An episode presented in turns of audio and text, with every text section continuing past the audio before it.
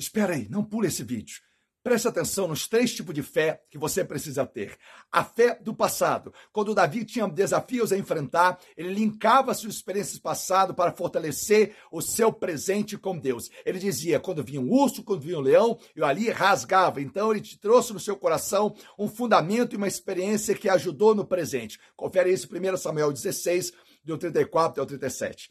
A fé também futura, quando a Bíblia diz, 2 Coríntios capítulo 4, versículo 17, que fala que as nossas aflições leves e passageiras não há de ser comparada com a glória que há de ser revelada. E a fé presente? Você vive? A Bíblia diz que quando Jesus vier, ele quer encontrar fé nessa terra. E a Bíblia fala em 1 João capítulo 5, que todo aquele que é nascido de Deus vence o mundo. Isso que o trufo que vence o mundo é a nossa fé. Qual tipo de fé você está vivendo? Precisamos estar entrelaçados na fé do passado, do presente e do futuro. Capta essa mensagem.